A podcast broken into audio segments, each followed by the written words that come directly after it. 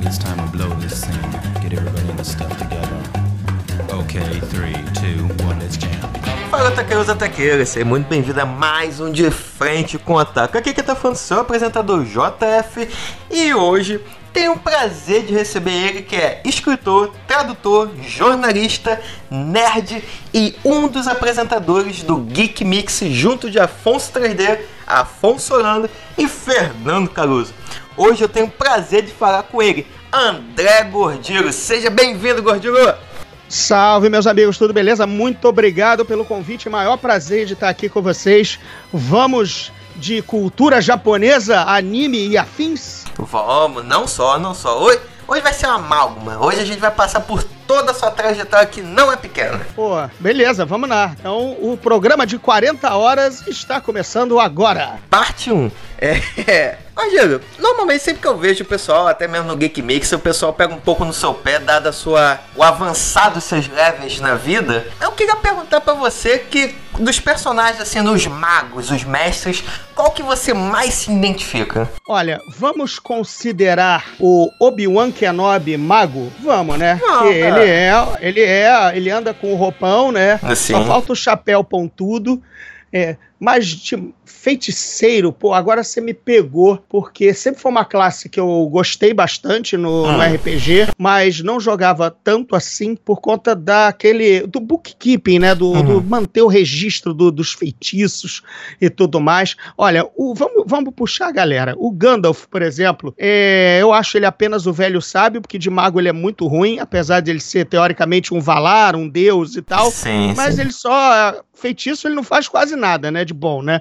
Então, nu- nunca deu pra, pra curtir. O feitiço Aí dele é mandar os outros fazerem as coisas. Ele tem um poder É. de dar ordem.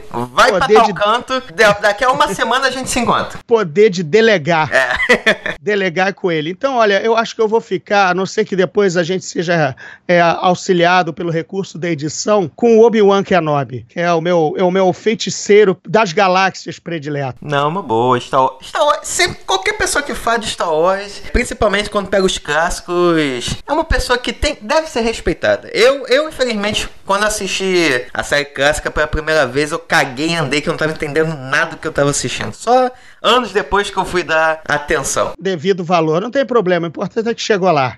Sim, sim, sim. E também, continuando nessa questão da idade, sem ainda revelar quantos levels de vida você tem, tem algum personagem da sua terra infância que consegue, que entrega a sua idade? Ah, vários. Eu vou puxar então, por exemplo, o Homem de 6 milhões de dólares, Oh. Steve Austin. O filme dos- do Homem de 6 milhões de dólares, né? Do Cyborg, tá pra ser feito em Hollywood há anos, né? Toda hora Uhum. o Mark Wahlberg tá envolvido e tal, mas nunca que sai. Mas já tá fechado que vai ser o Homem de 6 bilhões de dólares por conta da inflação, da passagem dos anos. Então, dá pra dizer que na minha época dava pra fazer um Cyborg por 6 milhões de dólares, entendeu? Acho que hoje você não paga nenhuma campanha publicitária na TV americana para anunciar o seu filme por 6 milhões de dólares, tá? Sim, hoje em dia você mal consegue fazer a bengala de 6 milhões de dólares. Exatamente. E, Gordinho, eu queria ver com você se teve alguma obra em especial que te inspirou a querer conhecer mais sobre esse universo de fantasia, ou de super-herói, de ficção científica. Teve a, a pedra fundamental, aquela que, putz, eu quero saber mais sobre isso. Olha, no caso foi de fato ter visto Star Wars, né, na, na época da, de passar no cinema, o primeiro, vou chamar inclusive como a gente chamava, né, Guerra nas Estrelas. É, aquilo ali disse, eu, eu fiquei mesmerizado, hipnotizado e disse, preciso saber mais disso, preciso consumir mais disso e mais ainda. Aí é que você revela meio que a vocação profissional, né? Eu quero descobrir como isso foi feito. Eu quero, tem bastidores disso aí, né? Isso não, não, não surgiu do nada. É, sabe? É, é isso que eu queria. é- é- então, Guerra nas Estrelas foi de fato a. Ainda que eu já gostasse de fantasia, porque já, já lia os quadrinhos do Flash Gordon, que inclusive vieram a inspirar Star Wars e tudo mais, mas naquele momento, no cinema, houve alguma coisa. Eu digo, é isso. É esse, esse foi o, a, a mosca, né? Digamos assim, é o- Uhum. o vírus foi ali que eu peguei. Entendi, entendi. E os animes também têm algum espaço dentro da sua coletânea de obras, né? Você também é um fã da cultura japonesa? Cara, é, eu sou aí mais revelando a época, né? De Speed Racer, Bom, Kimball, bom. Leão Branco, é, A Princesa o Cavaleiro, Excalibur, Pirata do Espaço, é, Star Blazers, né? Patrulha Estelar. Sim, sim. É, tudo isso é da minha infância, né? Speed Racer eu via quando era pequeno. Tinha também o desenho do Pinóquio, também em anime na minha época. Então a, a TV, antes, antes do, de- antes, digamos assim, do fenômeno Cavaleiros do Zodíaco, Uhum. a gente teve uma grande geração que já consumia regularmente anime na TV brasileira, tá? Não nasceu com, com, com Cavaleiros do Zodíaco. A gente teve muita coisa. Olha quantos títulos eu falei. Savamu, o guerreiro, né? O cara que lutava kickbox. Hum. Tudo isso eu vi. Muito antes do, da geração Cavaleiros. Então tem, tem muita coisa aí. Dos mais atuais, tem algum que você, você ainda acompanha? Tem algum que você ainda assiste?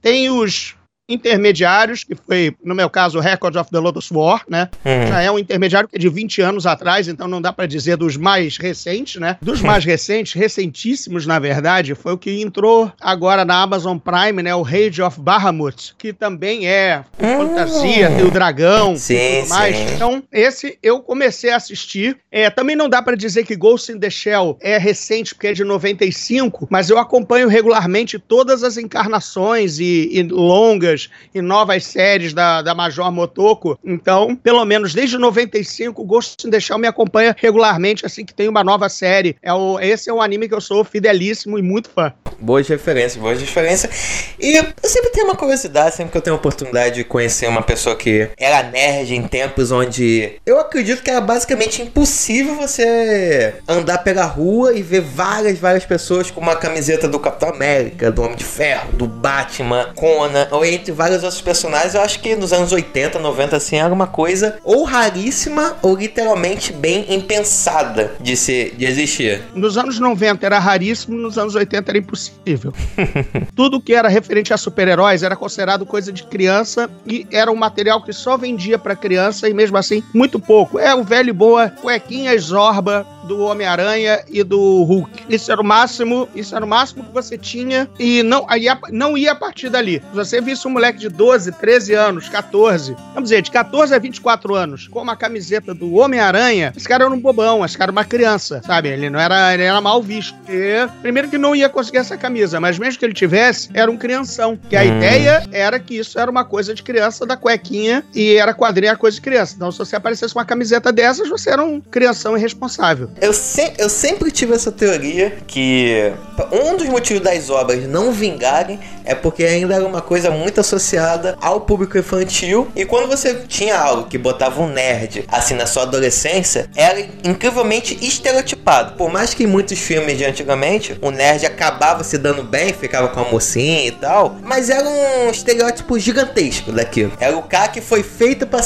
pra receber bullying. E eu queria saber se na sua época condizia com os filmes que retratavam esse estereótipo, de nerd. Olha, totalmente. Só pra citar um exemplo bem pessoal, primeiro, eu era realmente o único que curtia isso na minha, na minha, na minha turma, é, ali no Colégio Palas. Tinha um outro amigo, o grande Alexandre Margaritini, que curtia Star Trek, e aí a gente só tinha também acesso ao, ao pouca coisa que passava na TV e acesso zero às coisas que vinham de fora, seja de revistas ou artigos e tudo mais. Então a gente apenas se contentava em curtir os filmes da série clássica, né, que estavam Uhum. passando, né, a sé- os anos 80 inteiro passou Star Trek 6, 3, 4, 12, 25 e tal, né, a gente foi acompanhamos os anos, no- os anos 80 com os filmes da tripulação, mas era isso, a gente só ia ao filme, curtia e babau, não tinha mais nada, não tinha um colecionável, não tinha uma revista, não tinha um pin pra usar, mas isso Star Trek. De resto, no colégio, ninguém curtia mais nada do que eu curtia. Ninguém lia Marvel e, em 97, é, desculpa, 97 é mentira. Em 87, a Cedibra lançou um álbum de Star Wars, meio que comemorativo dos 10 anos, né? Porque afinal era de 70, e-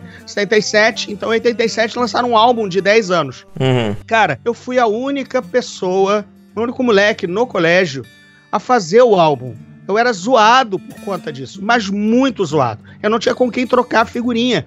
É, e era, era coisa de criança. Detalhe: só tinha quatro anos que o Retorno de Jedi tinha acabado de passar no cinema, sabe? Uhum. Ou seja, era, era um. Parecia, parecia que abriu um abismo, sabe? Do tipo, é, isso tudo era de criança. É, é bobo.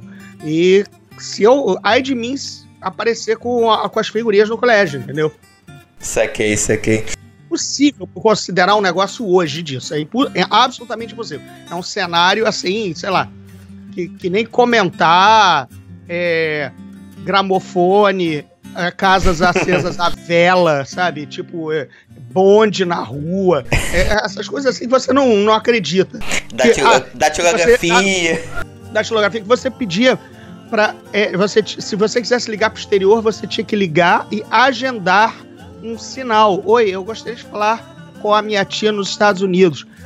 Claro, senhor, me dá o telefone, a gente volta a ligar pro senhor e aí a ligação vai se completar. E isso era dali a meia hora ou uma hora. Se tocava o telefone era porque finalmente a telefonista tinha feito uma ligação é, transcontinental, assim, sabe? Então Uhum. é meio que é meio que é esse parâmetro.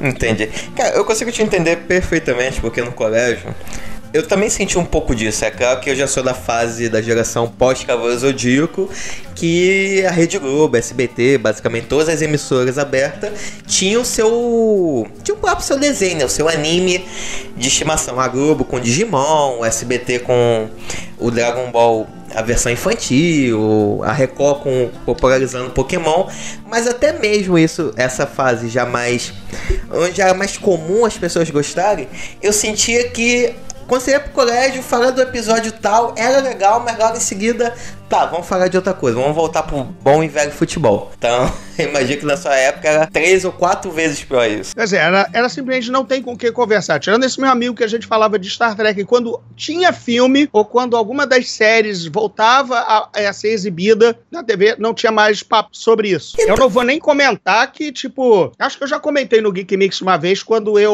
O episódio que eu entrei no colégio com Uhum.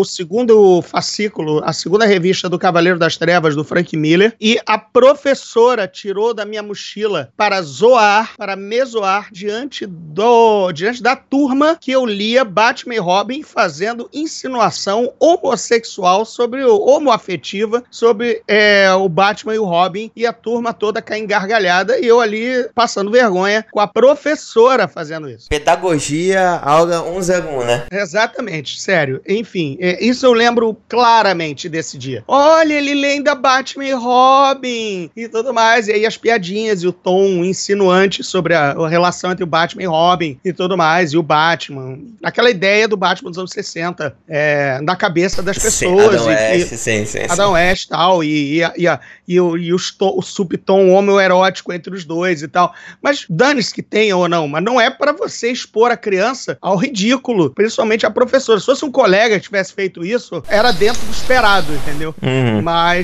beleza. No quesito professor, eu tenho que ficar feliz que eu lembro até hoje, meu professor de geografia, ele também gostava de Cavaleiro Zodíaco, então sempre que tinha prova eu terminava um pouquinho mais rápido. Eu levava algum, alguns mangás, né, pra passar o tempo e a gente ficava trocando revista. Maneiro, maneiro. Nesse quesito da escola eu, eu fui bem servido. E uma outra curiosidade da época, não sei se você passou por algo parecido, mas prova- provavelmente você vai lembrar da época do, do anime Yu-Gi-Oh!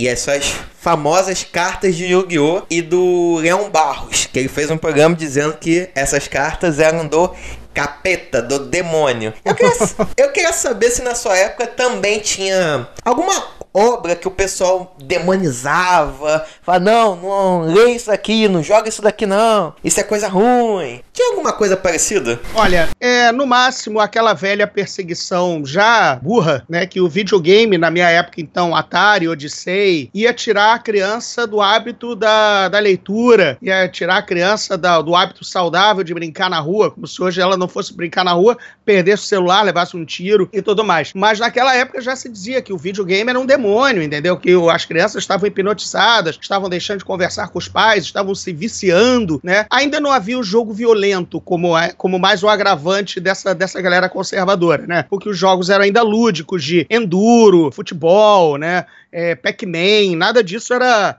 Nada disso era é, Modern Warfare, Call of Duty. Nada disso era jogo de tiro. Então, pelo menos a pecha de hábito violento, o videogame na minha época não ganhou. Mas ganhou todos aqueles que, você, que eu já falei, de associar a, ao abandono da leitura, abandono da conversa em família. Aí depois vinham as outras matérias. Não, mas está ensinando raciocínio lógico, ou está ensinando, é, como é que é? Habilidade motora, né, reflexo. Ah, essas crianças talvez vão para a área da matemática e da computação. Aí começou a, a, a balança, né? Tentar uhum. encontrar uhum. o bom do videogame. Mas eu acho que na minha época, a única coisa realmente demonizada foi o, foi o videogame. Menos mal, né? Pior foi aqueles que todos tinham coleção de Yu-Gi-Oh! tiveram suas cartas rasgadas pelos pais. se, se eu tenho um trauma da infância, esse foi o meu. Pois é, né? Sim, e o pior é quem, quem dá, vo dá voz a esses idiotas e quem dá ouvidos a esses idiotas, né? Eu acho que talvez nessa época, como a questão da informação era muito televisão ou jornal, você não tinha como correr muito atrás das coisas, não se justificava, mas era um pouco mais compreensível. Mas depois da internet, esse tipo de hábito ainda, para mim, não desce de forma nenhuma você acreditar que uma carta ou um jogo, um game, qualquer coisa, vai incentivar um tipo de comportamento agressivo. Somente jogar desculpa nisso. Pois é, não é da minha época, mas quer dizer, não é porque uma. Quer dizer, é da minha época o lançamento do, do Vampiro, a Máscara aqui no Brasil, né? O RPG, mas já não era numa época que meus pais pudessem dizer que eu não deveria consumir aquilo, entendeu?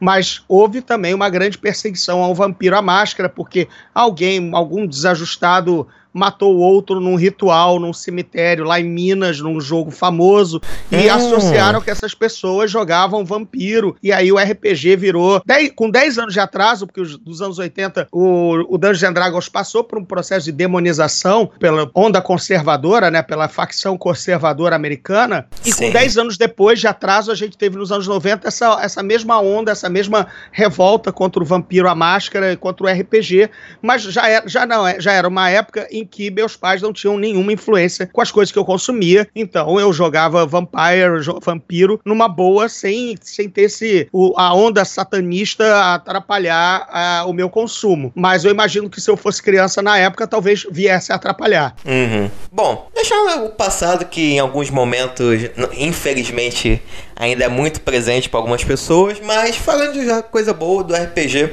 o RPG de mesa tradicional, ele foi algo muito importante na sua trajetória para você querer ser um jornalista, cobrir área de cinema, futuramente como escritor? Olha, o RPG não tem influência direta no jornalismo, na verdade acho que não tem, acho que tem zero, mas teve com certeza no fato de contador de histórias e de, e de escritor, né? O jornalismo realmente o que me, o que me fascinou foi tentar descobrir o por trás das coisas e ter contato, é, saber o, o, o, como, quem eram, as, quem eram as pessoas que criavam o conteúdo que eu gostava e como elas criavam, né? Seja, seja, em, seja entrevistando músicos, seja entrevistando é, quadrinistas, seja entrevistando cineastas, atores e tal. Ou seja, era sempre uma vontade de falar com os realizadores, seja de música, de quadrinhos, de, de cinema. E claro, até já entrevistei também criadores de RPG e tal. Mas o RPG em si mesmo, é, ele me impulsionou para, o, para a contação de histórias. E aí você considera isso tanto em contar uma história realmente entre amigos, quanto a aprender o ofício da escrita, a testar a trama, a, a, a aprender um desenvolvimento de um roteiro, desenvolvimento de ideias.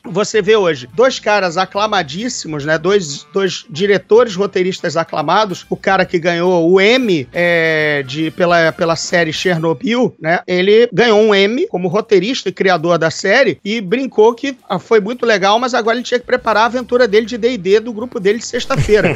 Quer dizer, gente, cara, o criador, é, o ganhador da melhor série de TV do ano, criador do melhor roteiro, agora vai jogar o seu D&Dzinho, sabe? Essa é a preocupação, a próxima preocupação dele era essa. O João Favreau, preciso nem dizer os créditos, né? Diretor do Rei Leão, diretor sim, sim. do Mogli, né? Agora tá fazendo o Mandaloriano, é, o Homem de Ferro, joga D&D, jogou e joga. Quer dizer, olha o nível dessas pessoas, o nível de profissionalismo em termos de contador de história, de storyteller, de roteirista, que tá ali nas trincheiras do D&D, que é a melhor ferramenta, ou pelo menos para mim é a melhor, para outros pode não ser, mas é uma grande ferramenta de exercício de imaginação, exercício de condução de história. É, então acho que o RPG, no caso, fez tudo por mim como escritor. E uma curiosidade, dos dos sistemas que você já jogou de RPG, qual é o seu favorito? Ou pelo menos qual que você teve alguma aventura marcante? Olha, o favorito continua sendo Dungeons and Dragons. Já joguei muitos, muito Cyberpunk, já,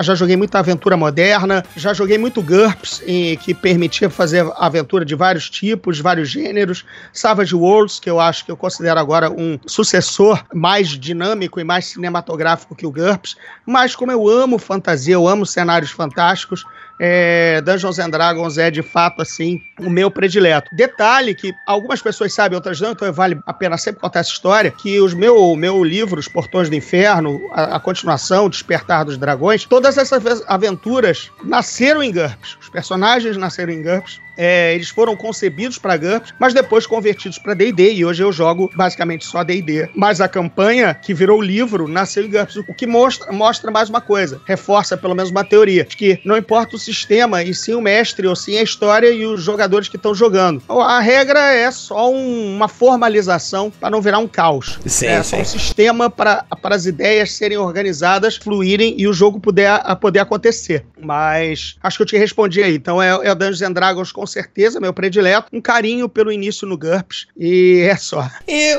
uma pergunta, o que, que você prefere? Jogador ou mestre? Cara, o virginiano controlador dentro de mim há de responder mestre, porque é ali o momento que eu praticamente escrevo, eu sou escritor testando ideias, entendeu? Eu bolo a situação, eu bolo o perigo, é também mais ou menos, e eu gosto de trabalhar muito com miniatura, com cenário, então também vem meio que o cineasta frustrado, sabe? Porque Sim. aí eu escolho as miniaturas para os vilões como se fossem atores, né? Eu penso o cenário como se eu estivesse levando realmente uma equipe de filmagem na minha mente para conduzir aquilo, naquela maquete. Né? Então, várias, várias confluências artísticas no mesmo momento que você é o DM, é o mestre, bolando a aventura e bolando as situações. Sim, sim, te, te entendo, te entendo. Como player, você só tem aquele seu papel, que é igual ao dos outros, é, você tenta colaborar, vencer. Ali você explora outra coisa, a criatividade de personagens e situações.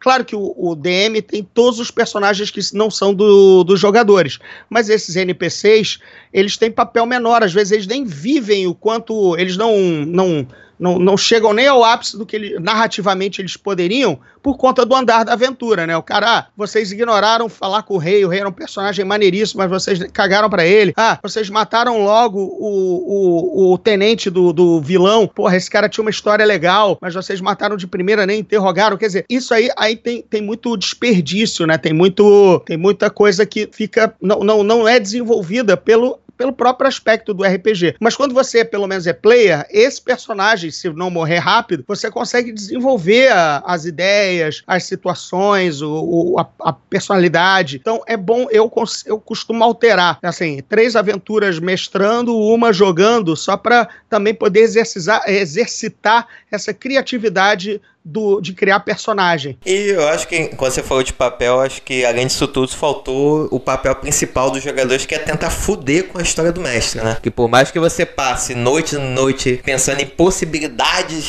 que o cara vai pra esquerda, pra direita, tem sempre um infeliz que tá, e agora? Não pensei nisso. Acho que o, o poder do improviso, né? Que você ser um mestre, conseguir ter que administrar aquela história, pra não ficar uma coisa maçante, né? Que eu acho que pro pessoal ouvinte mais novo que não teve oportunidade, até pensar que, pô, seis pessoas numa mesma mesa, somente falando e com ficha rolando dado, em um primeiro momento parece algo chato, chatíssimo. Mas aí que entra o papel do mestre foi muito bem de conseguir conduzir essa história e fazer aquela mesma imersão que você tem lendo o livro, vendo o filme. Então, como você bem falou, é uma experiência muito boa até mesmo para desenvolver outras competências do a sociabilidade, você conseguir falar na frente de pessoas. Então, quem tá ouvindo, se não jogou RPG de mesa, tente achar uma ou crie a sua e faça essa experimentação. É, hoje em dia, né, gente, eu já, já ouvi outro, outros podcasts, tanto nacionais quanto gringos, né, sobre RPG, são dos, um, dos os, uma, um tema que mais escuto, é, e eles chegam no, no, eles chegam a dizer que a gente está vivendo a era de ouro, porque antes, para você que não tinha contato com RPG, era muito difícil entrar no clubinho seleto, né? Uhum. É, você tinha que conhecer alguém para ver uma mesa acontecendo isso para aí você entender e, quiçá, ser até convidado a participar. Mas era quase que um ritual de iniciação. Você tinha que conhecer alguém, tinha que nem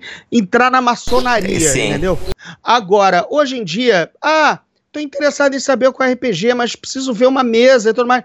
Cara, não, não demora dois segundos numa busca Google, busca YouTube, e agora você tem as mesas é, televisionadas, as mesas transmitidas, e aí você vê. E aí você vê vários estilos, não só aquele estilo daquela uma mesa que você foi chamado para jogar e de repente até nem curtiu, porque não era a, a sua vibe, né? Imagina você, você, você ter outra sensibilidade é, inata pro RPG.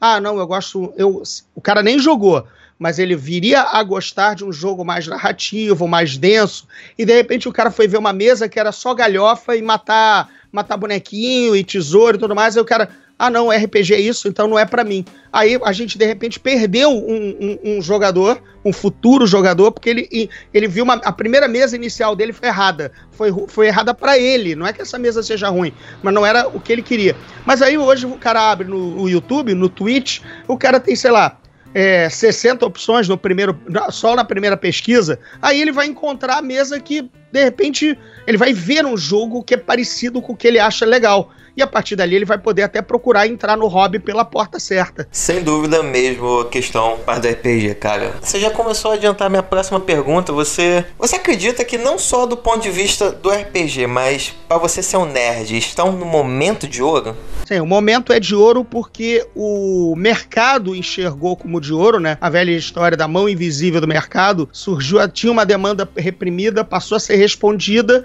e gerou outras até que você não imaginava, né? Claro claro que muita coisa, ou alguma parte disso, vai ser moda, vai ser esquecido, vai ser algo que vai. A gente vai perder, digamos aí, quem não era de verdade, né? Ou, ou vai. É, porque é moda, é moda é, é, é, é, passageiro, por isso que vem a moda e vem outra. Mas acho que a gente vai, vai, vai colher muito mais gente de que, que realmente tinha a demanda, a demanda reprimida do que de fato modinha, modinha e tudo mais. Estamos numa ótima época. O Brasil ainda enfrenta os problemas da, da língua, porque a maioria das coisas é feita, é, é de origem americana, é de origem é, estrangeira. É, a língua é uma barreira, então você tem que esperar o mercado investir numa tradução, seja de um livro, seja de um gibi, seja de uma série uhum. é, e tudo mais. Assim, a gente não é nativo da, da, desse consumo nerd, né? Não é, não é. A gente, claro, tem produção nacional. Eu, por exemplo, sou autor de livros na categoria nerd, de fantasia alta, fantasia medieval. Mas nós não temos a produção que lá fora tem, e, e mesmo assim a gente depende do mercado traduzir, trazer essas coisas para cá. Então, o Brasil tem essa dificuldade, o, o nerd brasileiro tem a dificuldade dos impostos altíssimos para tudo, de, um dó, de uma moeda muito fraca em relação ao dólar. Então, é, um, um pop Funko que custa oito dinheiros, nove dinheiros para, para o americano é vendido a 120 dinheiros aqui, porque a gente tem que pensar que é, para eles 8, 8 dólares é 8 dinheiros, né? Uhum. E a gente aqui paga 110, 120 num pop é muito mais, é muito diferente, entendeu? A lá é um troquinho levar aquele boneco para casa. Aqui é, sei lá, meia conta de luz vai num boneco de vinil, plástico, que era baratinho lá fora. Então, é, a gente está numa era de ouro globalmente, mas o Brasil ainda está meio que na era da pedra, pedra semi, semi-preciosa. Não estou dizendo lascada, porque a gente hoje tem eventos como a CCXP que, consegui, que conseguem, por exemplo, democratizar para um cara que não tem grana nem língua para ir numa New York Comic Con, numa San Diego Comic Con, ter algo parecido ocorrendo aqui. Não, de fato, é só para continuar na analogia do RPG, enquanto o pessoal de fora compra em, mo em moedinhas de cobre, a gente está pagando em moedinhas de ouro. Exato, é por aí mesmo, é valorizado. A gente sabe, estamos numa outra ponta do continente, o transporte de tudo isso é complexo, temos um estado obeso e, e, e inchado e ganancioso cobrando imposto para tudo quanto é lado, temos também uma classe que já acostumou a, a trabalhar no custo Brasil, entendeu? Que é, como eu digo, a conversão de qualquer coisa nerd não é vezes 4, que é o dólar, é vezes 10. Por isso, inclusive, vezes 10, vezes 11, vezes 12, né? Por isso, é, é batata. Se você vê um produto lá fora que você gostou, pode saber que ele vai chegar aqui por 10 vezes ou 11 o valor que ele é lá entendeu? E é isso, isso também complica. Mas estamos aí, já foi bem pior. Pelo Sim. menos as coisas chegam. E já fica aqui o convite para quando a gente quiser fazer gordinho liberal ou anarcocapitalista. Também fica aqui o convite para o próximo episódio. Estamos aí, não deu para esconder. Não, não dá para esconder. Mas ô coisinha cara esse nerd, gente. Puta que pariu, mano. Não dá. Mas, é, mas de novo, é também super supérfluo, né? Assim, hum. é, é, é, é na, tudo isso é tralha, né? Tirando realmente o que é livro e tudo mais tal, é, produto de cultura, o resto é, é badulac. Não é exatamente de primeira necessidade, mas também não precisava ser tão taxado e tão caro, né? Uhum. Mas são os badulac bonito pra caramba, cara, que dá qualquer prateleira fica bonito, cara. Eu, eu tento tento, eu tento ver com essa mente do tipo, não, isso é, é desnecessário, mas quando eu vejo, eu sempre precisei disso, cara. Eu só não sabia até ver. Hoje a minha regra é vai pegar muita poeira e vai ser difícil de limpar. É, é o, basicamente o que está me impedindo de. Eu tenho quatro, quatro, quatro quartos de coleção no meu apartamento. E, e parou aí, porque facilmente entraria pro quinto ou sexto. Porque agora eu passei a pensar assim: está acumulando poeira, está dando trabalho. Eu estou ma levando mais tempo limpando do que curtindo. Ou não estou limpando e está ficando feio. Então é o meio que me parou a comprar porcaria. Por enquanto, depois você vai ter que renovar esse feitiço aí pra alguma outra coisa. Que em pouquíssimo tempo ele vai ser quebrado. Caso cinquentinha aqui no chão que isso vai acontecer. Mas continuando, eu tava vendo na sua trajetória como jornalista, você teve a oportunidade de entrevistar, as, como você mesmo já falou em algumas outras entrevistas, metade de Hollywood e também teve a chance de conhecer onde de fato a magia do cinema acontece. Eu quero ver com você que já entrevistou tantas pessoas, participou de junket, entrevistas exclusivas e tal. Essa relação entre o ator e o jornalista é possível ser brother ou é sempre aquela coisa estritamente profissional? Estou aqui apenas para falar do meu filme. Ou você já teve a chance de poder trocar uma ideia, conversar sobre nerdice, como a gente está fazendo? No caso, quando ocorre, é geralmente supernatural e geralmente é com o escalão assim um pouco mais baixo, tá? Uhum. Porque a galera realmente muito, muito estrela tem um tempo muito contado sempre muito cercado por tudo muito cronometrado. E é uma simpatia que, quando não é fake, é pelo menos profissional ou ensaiada, entendeu? Por exemplo, no caso, sempre fui super bem tratado, até aos risos e, e abraço, por conta do Will Smith, que acho que eu já entrevistei ele três ou quatro vezes, então ele guarda a minha, a minha, a minha fuça.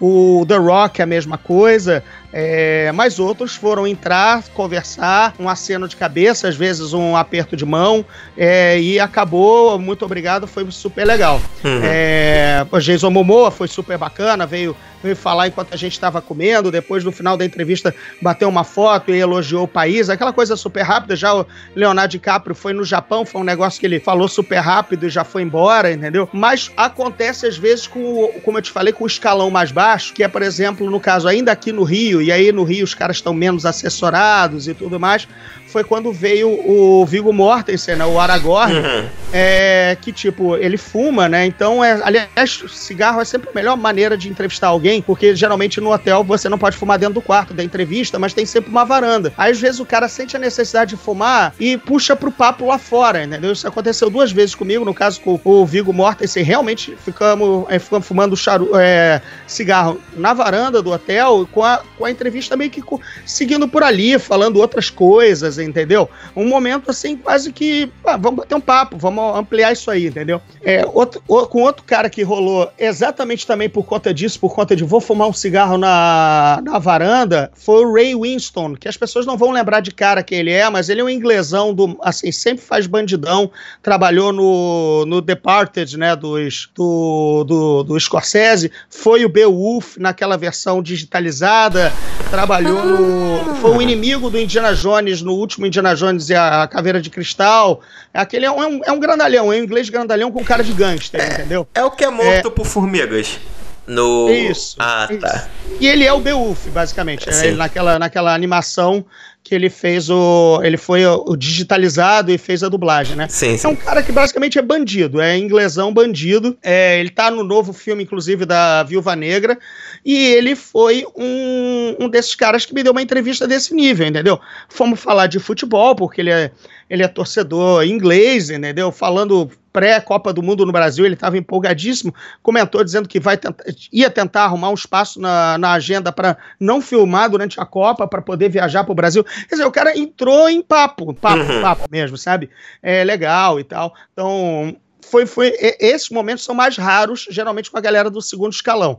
Agora, do primeiro, assim, a coisa é muito, muito metrificada, muito cronometrada para aí passou, foi embora, próxima. A não sei quando você já tá geralmente quem se libera mais é às vezes o diretor, o roteirista, porque às vezes já, já tá ali no, sabe, já, você já tá entrevistando pela também quarta, quinta vez em filmes diferentes, ele já lembra de você, já sabe que você curte o, o, o filme, entendeu? Entendi. Aí fala, fala melhor, mas de resto é meio ensaiado. Hum, saquei.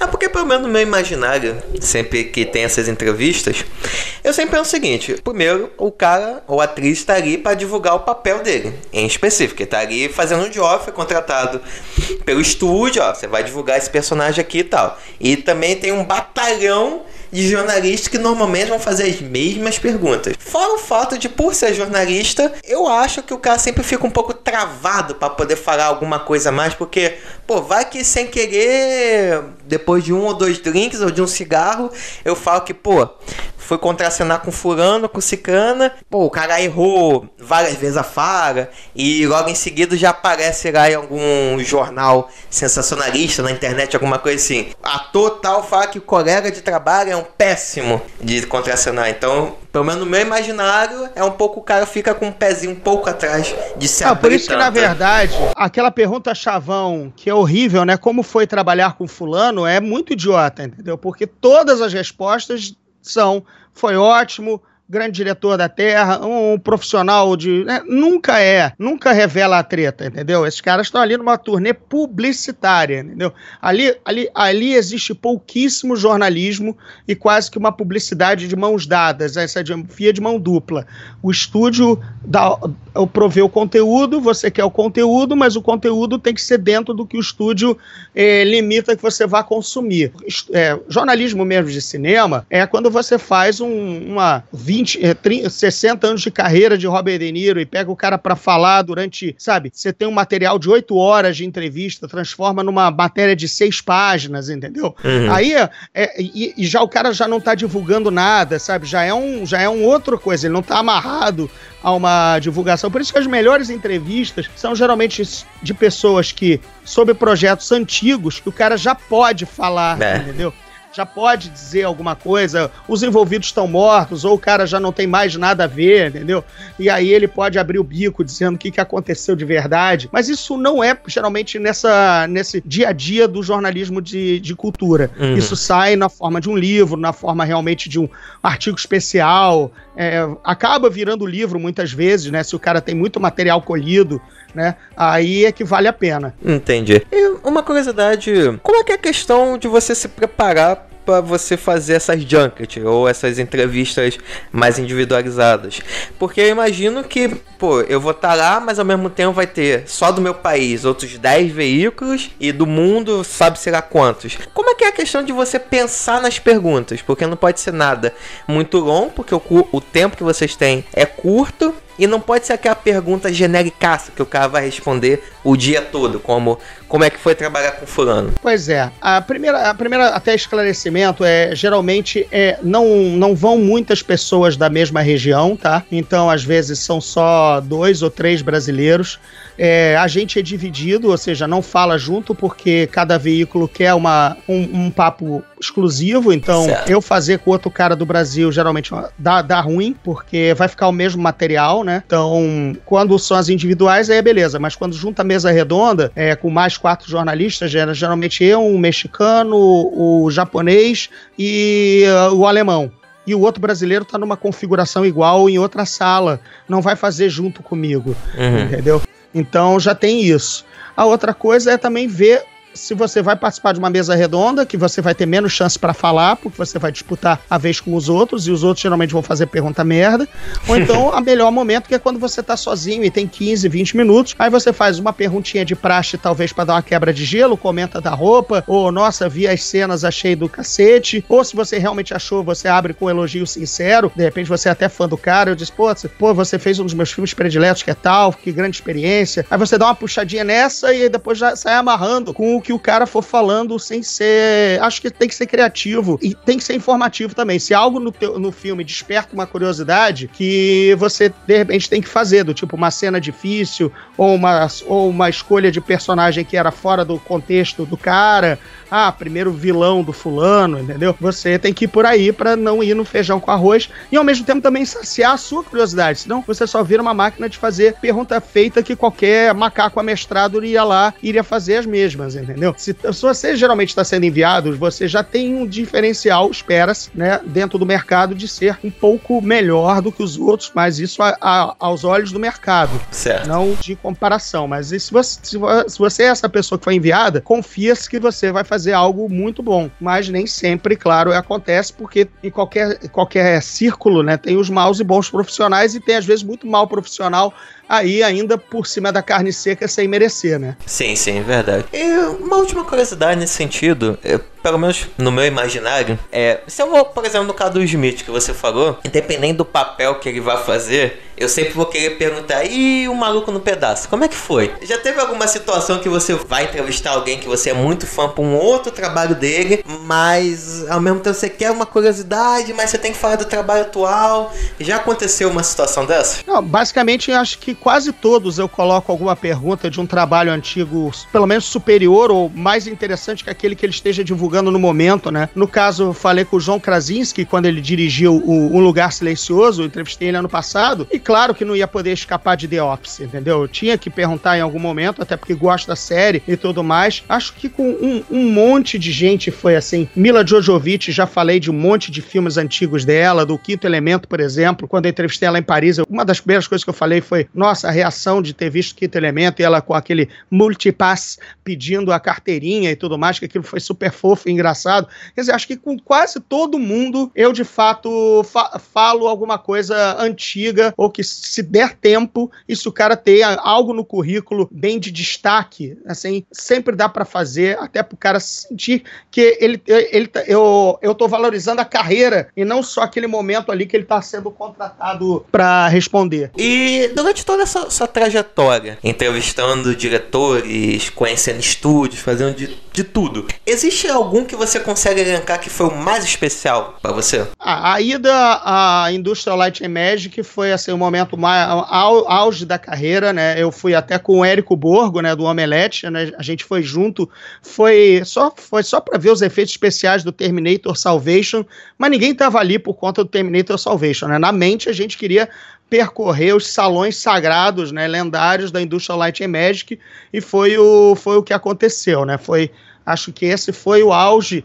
Aí tem coisas assim pontuais do tipo conhecer lugares muito caros para você pagar para ir, que é o Japão, por exemplo, para ter feito Inception com entrevistado DiCaprio lá, sabe? Havaí, ter feito ter ido ao Havaí, sabe? É também um lugar que, poxa, tá, tenho vários, tem uns 20 lugares na frente para colocar para conhecer o Havaí, mas já que tô indo, vou, né? Bora, vamos conhecer. Então ainda tem os lugares assim, as viagens legais, mas de fato, pelo menos pelo, pelo ponto de vista de sonho nerd, foi ter conhecido a indústria Light Magic, que são isso o, o, salário do jornalista aqui é paupérrimo e todas as opções de carreira erradas não tem preço. Né? Entendi. E existe alguma que você ainda almeja conseguir através do jornalismo ou como escritor ainda realizar? Como escritor, eu acho que é, ter, um, ter um livro lançado lá fora, ir numa convenção de livros lá fora, uma, uma feira de Frankfurt e tudo mais, nesse, nesse quilate, principalmente, ou ir a um estúdio, agora não para entrevistar, mas de repente para exatamente assinar o contrato de adaptação da sua obra para um audiovisual,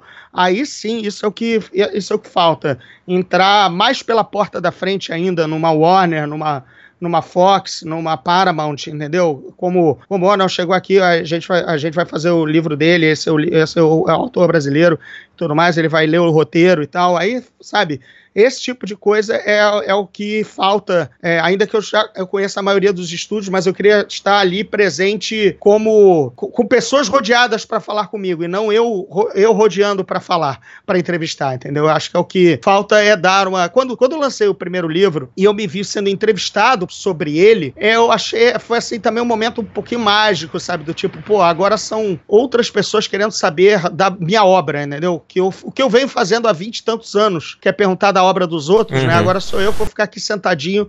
Eu, eu, lembro que teve um rodízio de blogueiros literários quando eu lancei o primeiro livro, que era exatamente como uma junket, foi quase uma junket. Tá? Eu estava sentado e a cada momento vinha alguém para ter 10 minutos, 6 minutos comigo para fazer perguntas sobre o livro.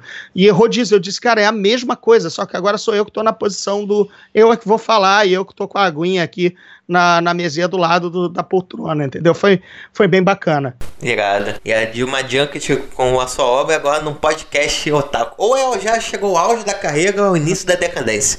Um tá, tá, sendo muito bacana. Eu já, eu, assim, quando, quando geralmente o podcast é sobre a minha carreira, eu também me sinto meio que de novo nessa coisa do é, eu tô sendo entrevistado, entendeu? É, é, é, legal, é curioso. Aproveitando aqui apenas um pequeno parênteses assim, off, que eu ia contar já no final da entrevista, mas pegando o gancho, eu tenho que falar que, cara, para ver como que esse mundo é pequeno, você deve lembrar que quando você acompanhou o Timothy Zahn para divulgar o, o o livro do Star Wars que ele escrevia, né? Eu, Isso. Eu tava. Eu fui em uma das suas com ele lá no. Na livraria Cultura, quando você tava com ele. E eu tive a chance de conhecer o Timothy Zahn, mas eu me perguntava quem é esse cara que falava rápido e que não tava entendendo nada. E olha só como que as coisas são. Hoje eu tô tendo aqui o prazer de poder conversar com você, cara. Então. Ah, tá. Esse parte. cara sou eu, não o Timothy Zahn. Realmente não, ele não fala cara... rápido, não. Ele... Esse cara ele... é você. Boa. Valeu, cara. Obrigado pela lembrança e pelo convite. É, foi uma experiência bem bacana. Foram 20 dias viajando. Acho que dos 20 dias a gente fez 12 paradas, 8 paradas.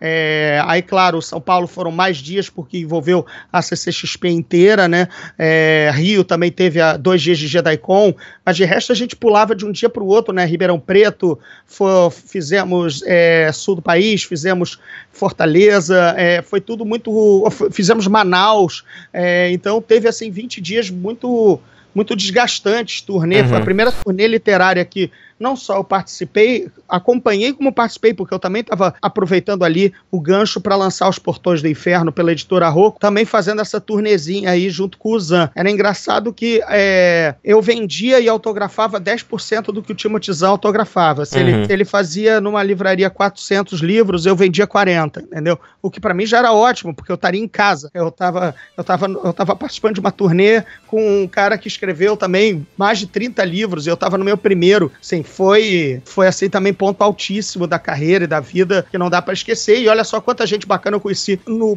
pelo Brasil inteiro que eu não, não teria conseguido, né? Porque você sabe que uma turnê é tudo muito caro. Sim, você sim. não é, não sou autor best-seller, não era porque era primeiro, primeiro livro, então era desconhecido, né? Então, muito difícil sair do circuito Rio-São Paulo para qualquer coisa do gênero. E de repente conhecer o Brasil inteiro e, e conhecer futuros leitores foi foi bem bacana. Aproveitando esse gancho de contando algum par de bastidores, um pouco da sua trajetória de escritor, eu queria saber: ser escritor é possível no Brasil? Que no Brasil tem algumas seleções de profissões que, se você for escolher, é, ou você vai dar muito certo e vai ganhar horrores, ou você vai passar fome. Acho que uma delas é a questão do jornalista, né? Olha, pouquíssimos de nós, pouquíssimos mesmo, vivem, vivem da literatura apenas, e mesmo aqueles que vivem da literatura, ainda assim, hoje é, estão ganhando até com a ramificação de vender um livro para TV e tudo mais, ou seja, os, a escrita está, sendo, está, está bancando eles de alguma forma, né? No meu caso, eu ainda tenho que conciliar a venda dos livros com traduzir livros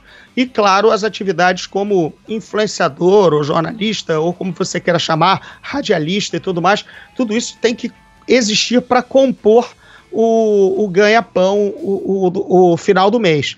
É, também é sabido que muitos escritores, que, além de que banca o, o, escritor, não é só o livro, mas, é, mas são os eventos em que você é convidado para palestrar, mas assim, às vezes uma palestra paga bem mais do que o direito autoral da, da venda do teu livro naquele mês.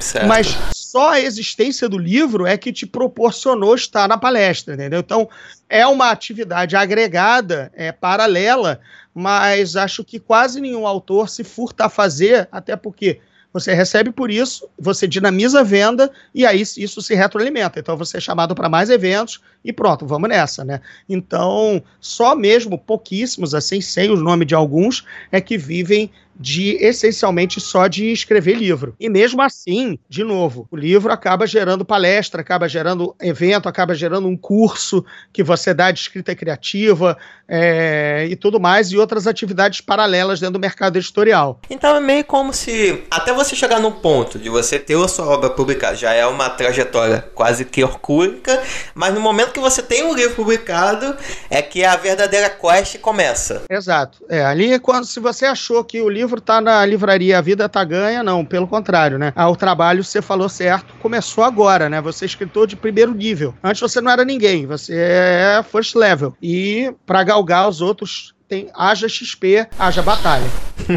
Isso é verdade. Eu também queria ver com você que a questão de obras nacionais normalmente são vistas com um pouco com o pé atrás, né? Principalmente na questão do cinema, é, as obras nacionais não tendem a ser tão valorizadas assim como as obras estrangeiras. Eu queria saber se, com as suas vivências, com as suas andanças pelo Brasil afora, você vê se com a questão dos livros isso é diferente. Ou você percebeu que tá mudando, que as pessoas estão começando a mais a valorizar mais obras nacionais? Olha, a gente está vivendo agora um momento de valorização do material nacional por vários motivos. Primeiro, temos uma geração mais nova que não está, é, não tem esses preconceitos da minha, no caso, não vou fazer a minha culpa mesmo, é, de que virava o olho para o material nacional. É, a gente também tinha uma época que era pouca gente criando e a maioria tentava copiar alguma coisa lá de fora e tudo mais.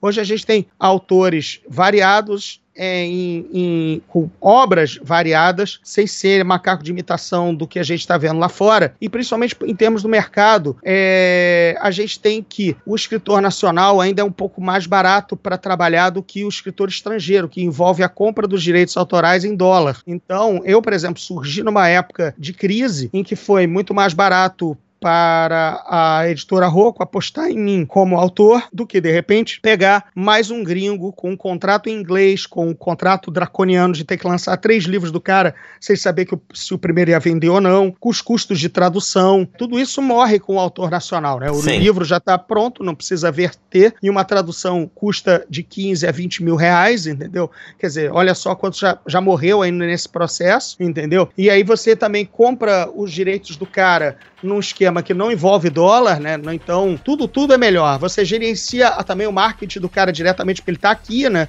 Então, qualquer ação é mais barata, levar o cara para uma Bienal e tudo mais. Então, tudo isso agregou um valor ao, ao autor nacional como investimento.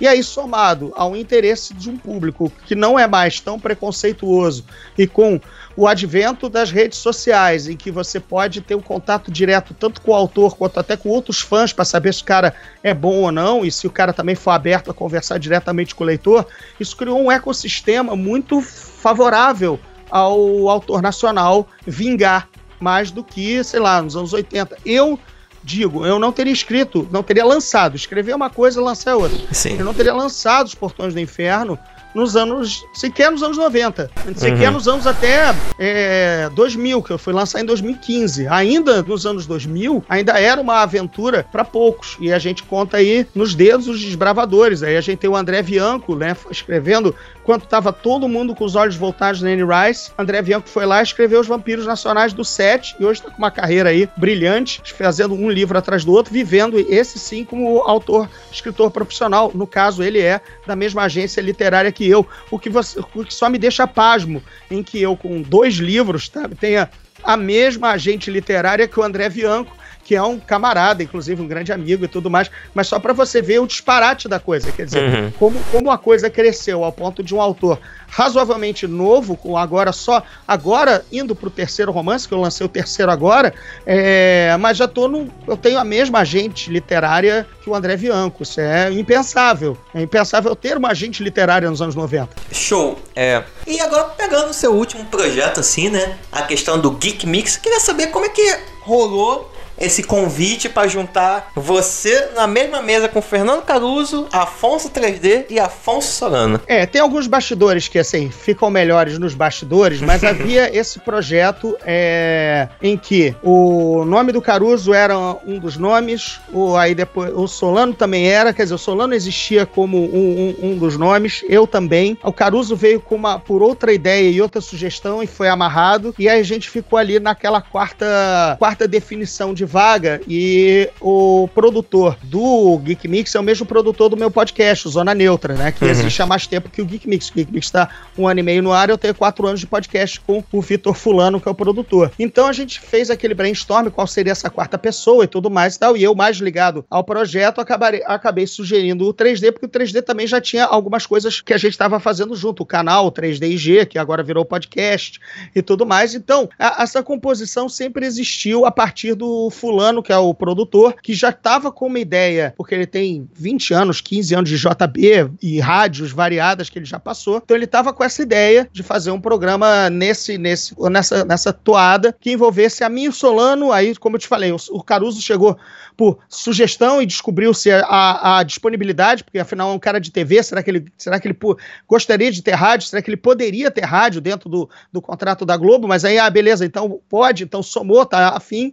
E aí a gente só foi o resto fechar aí a, a os quatro mosqueteiros ali à mesa dessa forma. Mas isso vem mesmo de contato, né? De, de circular no meio e de conhecer pessoas interessadas a, em fazer algo com você. Assim como eu vou dizer que há, há, mais de 10 anos atrás, assim, há uns 12 anos, eu praticamente montei todo um programa nerd para o Multishow, que tinha outros envolvidos, tá? É, é, outros nomes que agora não vou citar, porque essas coisas cada um a carreira segue para um lado, depois com aquela porra, mas falando de bastidores do passado, mas enfim, também eram pessoas grandes, é, também ou envolvendo comediantes da Globo e tudo mais e tal, para fazer um programa legal no Multishow Nerd, é, já tinha orçamento, já tinha tudo, só que caiu quando trocou de diretor, o núcleo trocou de diretor e o cara, ah não, esse tudo que estava sendo feito pelo cara antigo, não quero nem olhar, eu vou trazer minhas próprias ideias. É uhum. É normal, tranquilo, é do é, jogo. Faz parte do jogo. Faz parte, a gente perde muitos filmes, muito, muitas, muitas, muitas séries assim, muitas coisas coisas do gênero caem, não, não deixam de existir,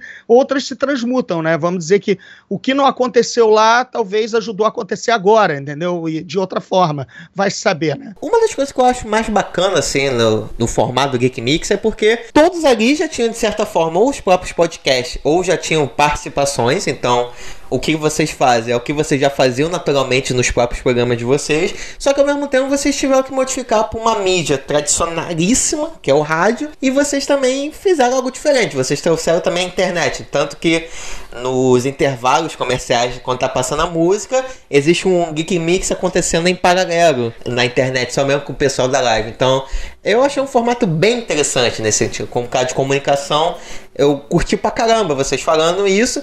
E o que me surpreende ainda mais é uma mídia tradicional querendo puxar esse assunto, dedicar aí.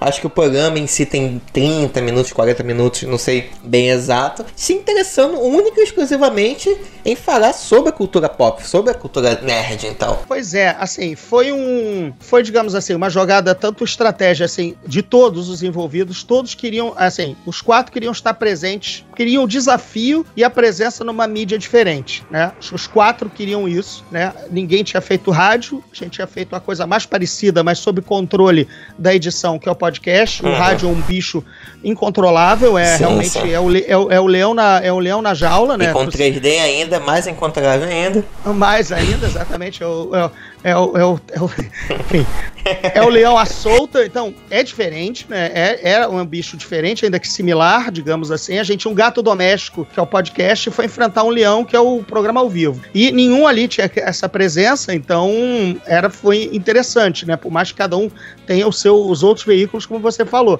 E para a rádio, era exatamente uma dinamizada de conversar com o público em que, por exemplo, as, as digamos assim, aumentar a, a, a influência e a, numa, numa mídia em que o rádio ainda não, não soube trabalhar.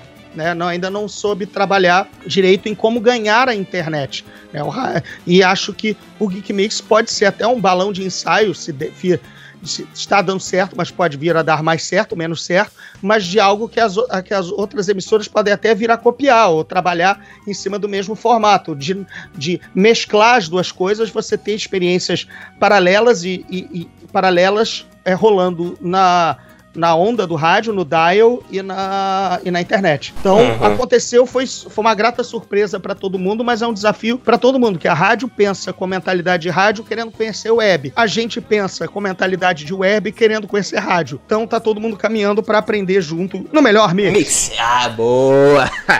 e aqui, hoje agradecer pela presença, já estamos já indo para as finalíssimas, as duas últimas, e eu queria saber com você o seguinte, você tem, eu vejo que tem muitas pessoas que querem, querem ser introduzidas a esse mundo nerd e foram introduzidas muito pelo que a Marvel fez ao longo desses 10 anos, né? Mas eu queria saber para você, qual seria o seu, a sua indicação, o seu guia nerd para uma pessoa começar a tatear mais profundamente esse universo e depois decidir o seu próprio caminhar. Quero para fantasia, vou pro quadrinho, vou pro ou vou pro sci-fi, vou pros anime. Qual seria esse, vamos botar esse pacote inicial? Olha, experimentar de tudo é uma boa. Os clássicos de todos, geralmente o clássico é clássico porque ele acertou em muitas coisas, né?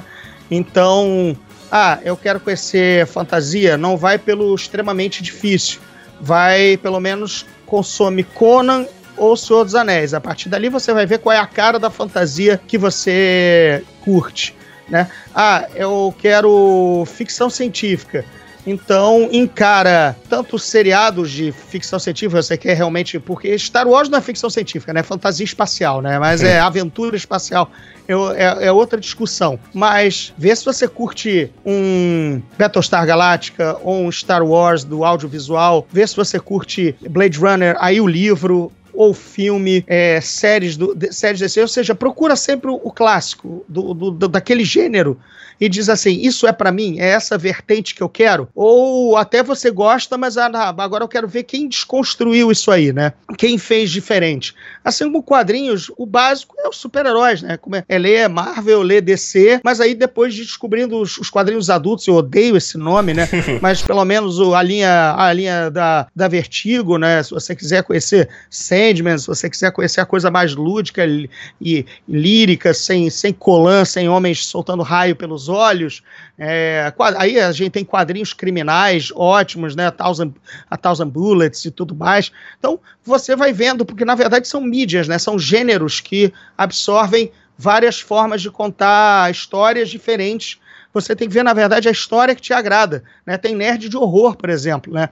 Tem o cara que só curte horror, sabe tudo, vê todas as séries, vê todos os, os filmes e não tá nem aí para fantasia ou ficção científica, mas o cara consome de It a Stranger Things a, a aos filmes do Hitchcock, a Massacre da Serra Elétrica, e ele vai indo, entendeu? Esse cara uhum. é, é, é, outra vertente, mas para ele também chegar lá, ele teve que ver A Noite dos Mortos-Vivos, teve que ver o Massacre da Serra Elétrica, teve que ver para também onde ele se encaixava no gosto dele de horror. É isso, acho que é procurar qualquer clássico, as melhores histórias, uhum. que a partir dali você vai se tá, tá bem nutrido. Show. E uh, um pequeno parênteses aqui, qual é o remédio para memória que você toma que para lembrar de tanta coisa que eu sempre fico impressionado, velho. Ó, a idade tá atrapalhando bastante, eu tive que fazer umas duas consultas aqui off, é, porque já, enfim, já tá ficando saturado, mas acho que ter estado lá, né, ter sido aquela esponja, porque acho que se você começa a ser nerd assim com ou gostar de cultura pop e ler muito com seus pelo menos 10 anos, quando você realmente já lê melhor, né? Já entende um artigo de revista, aquilo fixa. Aí é por isso que você aprende melhor línguas com 10 anos, por isso que você aprende até o teu corpo também, fazer é, artes marciais com 10 anos. Tudo é muito novo, né? O muscle memory, ou a, o cérebro muscular. muscular cérebro, né? A memória muscular, o cérebro muscular e o cérebro de raciocínio, tá tudo muito fresco ainda. Então você decora mais os movimentos, ou você decora mais uma língua, faz uma associação mais rápido de ideias e por aí. Então, acho eu ter estado muito no início do, dos tempos é, e ter consumido naquela época me faz lembrar até hoje. Talvez coisas recentes, por exemplo, hoje eu não, eu não lembre o nome dos diretores de John Wick, Shed alguma coisa, por exemplo. Mas eu consigo, sei lá, enfileirar todos os filmes dirigidos pelo Joey Dante entre 78 e 86. Porque eu tava lá naquela época consumindo, entendeu? Hoje é só mais um, um mais um manancial de informações que é, e você também tem a preguiça da consulta rápida, né? Então, as coisas de hoje eu nem, nem, nem às vezes me arvoro a decorar tanto, que eu sei que na ponta do dedo eu vou lembrar mas na minha época eu tinha que, eu realmente tinha que lembrar, porque senão a pesquisa sumia, né? Não, não, não voltava a ter o acesso. Entendi. Então, com certeza você já teve a coleção da Barça em casa, né? então, Gordinho, para fecharmos aqui, a pergunta que nós fazemos para todos os nossos convidados é: qual é a dica, o conselho o caminho das pedras para um cara que gostaria de começar a escrever como você uma vez já fez. Qual é a dica que você daria para galera que quer é, seguir nessa trajetória de escritor? Leia bastante, porque só lendo é que você aprende a escrever, porque você vê como os outros escrevem, né? E você também encontra o seu caminho. É, não tenha vergonha de, nos seus primeiros escritos, de repente, ser algo muito parecido com o que você já leu, porque há também a mesma regra para desenhista, né? Você sempre passa o lápis em cima do traço do cara que você admira ou está aprendendo a fazer uma anatomia e tudo mais, e, e a, a, escrita não é diferente. Você, às vezes, está numa vibe do cara de escrever parecido com o cara que você está admirando naquele momento. Então, primeiro é ler bastante, e, de, e o segundo é exercitar a, a, a, crítica antes de tudo. Do tipo, depois que você lê, por, você decupar, entender na mente por que, qual foi a trajetória, por que, que o cara escreveu daquela maneira, por que, que a história aparentemente fez sentido e você voltar atrás, não reler de trás para frente, mas começar a desconstruir na cabeça.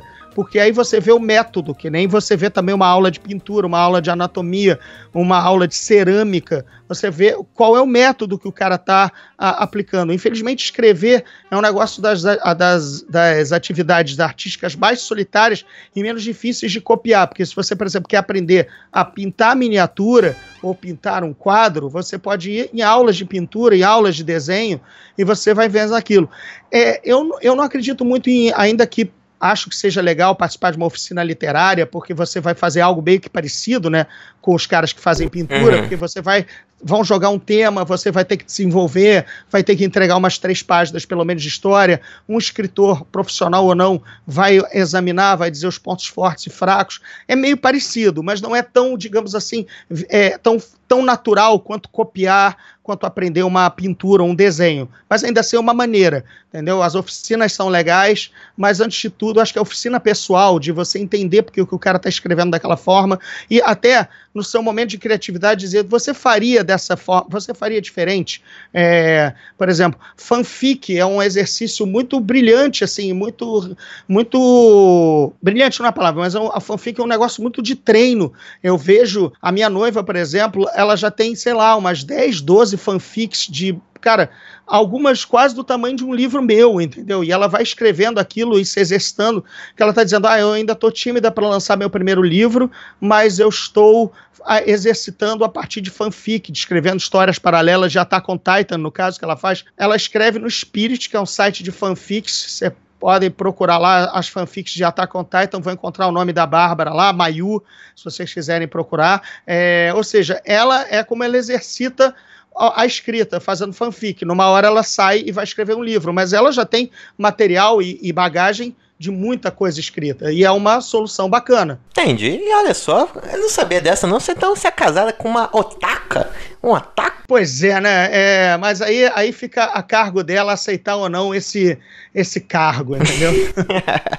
Show de bola, Gordinho. Só tem mesmo a agradecer por essa conversa que nós tivemos aí. E pro pessoal que quiser acompanhar você, seja nas redes sociais ou na Geek Mix, como que o pessoal te acha? Arroba Gordirro, no G-O-R-D-I-R-R-O, repetindo G-O-R-D-I-R-R-O, arroba Gordirro no Instagram, no Twitter. Meus podcasts são nos melhores agregadores, inclusive o agregador que você está usando para ouvir este aqui é o Zona Neutra e o Dado de 3. Zona Neutra e Dado de 3 são meus podcasts. Geek Mix toda terça-feira na Mix FM e na 102,1. Né? E querendo me procurar nas livrarias, na Amazon e tudo mais, eu tenho os livros Os Portões do Inferno, Despertar dos Dragões, Traição em Zenibar, esse último só na Amazon Kindle, um projeto especial para e-book. Tá? Então, E mandem um alô nas redes, que qualquer coisa eu repito essas informações, é fácil de achar para eu fazer o meu jabá. Beleza? Hum, show. Então, Gordinho, muito obrigado mais uma vez. E galera, se você gostou dessa nossa conversa e quer mandar alguma indicação, é só escrever pro julio.otaqueirabr.gmail.com ou manda uma DM lá no Instagram pra gente no OtaqueiraCast. Então, pessoal, muito obrigado por tudo. Eu fico aqui com mais um de fãs Contato. Até o próximo programa. Valeu, fui!